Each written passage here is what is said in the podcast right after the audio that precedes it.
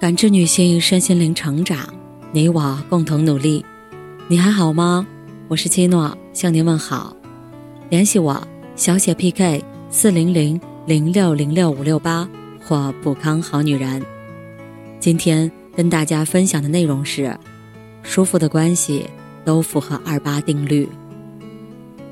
心理学家阿德勒曾说，人类的一切烦恼都源于人际关系。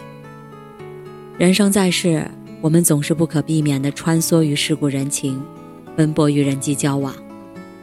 有时，我们因不好的关系而滋生烦恼；有时，我们在舒服的关系中获得喜悦。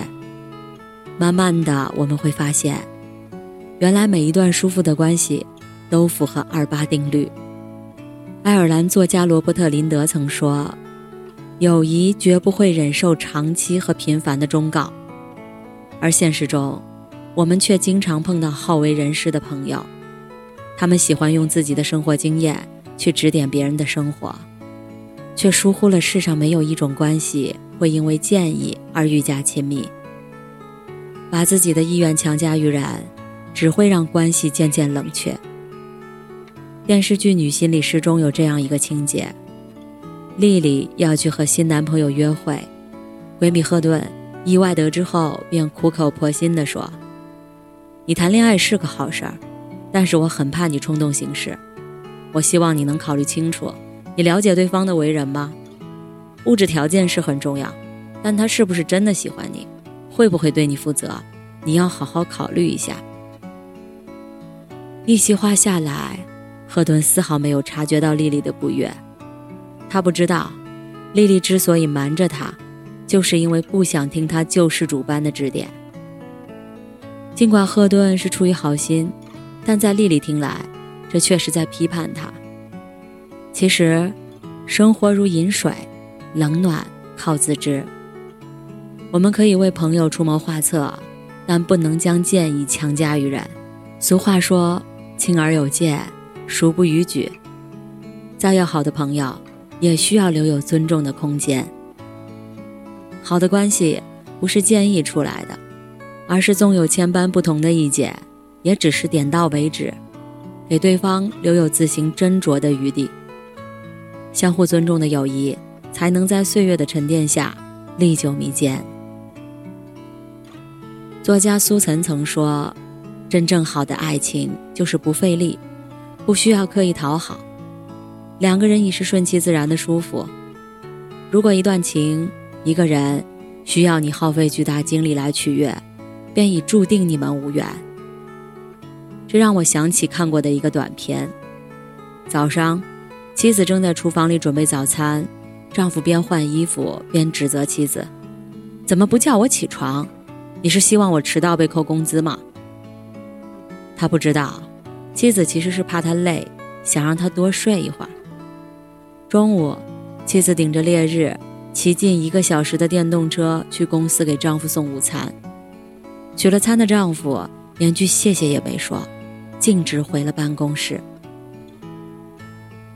晚上，丈夫下班后在沙发上窝着，边玩游戏边吃水果，时不时还发出远程指令：“老婆，帮我拿一下充电器。”仿佛在他眼里，自己永远是最累的，而妻子。是永远不会倒下的铁人。有句话说，在婚姻中，每个人都要付出，同时也要收回点什么，这就是供求规律。若只靠着无私的给予去满足对方，感情往往会走下坡路。只有在付出的同时收获对方的体贴，婚姻才能达到动态平衡，越来越好。真正聪明的人，从不会倾尽所有取悦别人，而是能把握好尺度，得到八分付出，两分留白。因为他们知晓，沉浸在付出感中，无法换来对方的关爱，只有足够的留白，才能引起对方的重视。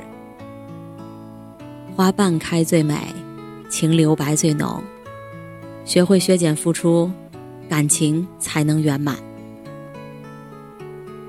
听过一句关于爱情的名言：喜欢一个人会低到尘埃里，其实这句话用来形容亲情也很合适。豆瓣网友分享过一个故事：小李大学毕业后，在大城市拥有一份高薪工作，然而母亲却总劝他考公务员，说女孩子有个铁饭碗比什么都重要。小李非常不同意母亲的看法，每次都以抵抗和争吵结束回家之旅。直到有一次过年回家。母亲满眼欢喜地问他：“囡囡，前几天我在朋友圈买了瓶白转黑的洗发水，你帮我看看，我头发是不是黑了很多？”他正想揭穿母亲被骗的事实，但看到母亲满头白发，喉咙却突然哽住了。那一刻，他意识到，母亲并没有什么错，她只是老了。父辈口中的铁饭碗理论虽然不合时宜，但背后的爱永不过时。在外拼搏的我们，总是藏起锋芒，但回到父母身边却无比自我。我们耍完了脾气，讲赢了道理，却也伤了父母的心。他们经历过时代的跌宕，所以希望我们能一生安稳。他们被岁月偷走了芳华。却仍渴望与我们并肩而立。但不管世事如何变化，父母和子女之间的亲情，永远不会褪色。而令人舒服的亲情，往往都逃不开二八定律：展露两分自我，去回应父母的深情，向他们表达最真实的自己；付出八分理解，去体谅父母的脆弱。成全他们全权爱子之心。很喜欢一句话：“人生有度，物在适度，坏在过度，好在适度。”不管是友情还是爱情，亦或亲情，在相处时都要把握好分寸。或许每个人都想拥有高山流水式的知音，完美无缺的恋人，与时俱进的父母。然而世事万千，不会皆如人所愿。真正智慧容缘的人，从不期盼万事顺心，而是懂得用二八定律，去经营出一段舒服的关系。余生，愿你我都能拥有舒服的关系，生活恬静淡然，所欲温暖美好。感谢您的收听和陪伴。如果喜欢，可以关注我，联系我，参与健康自测。我们下期再见。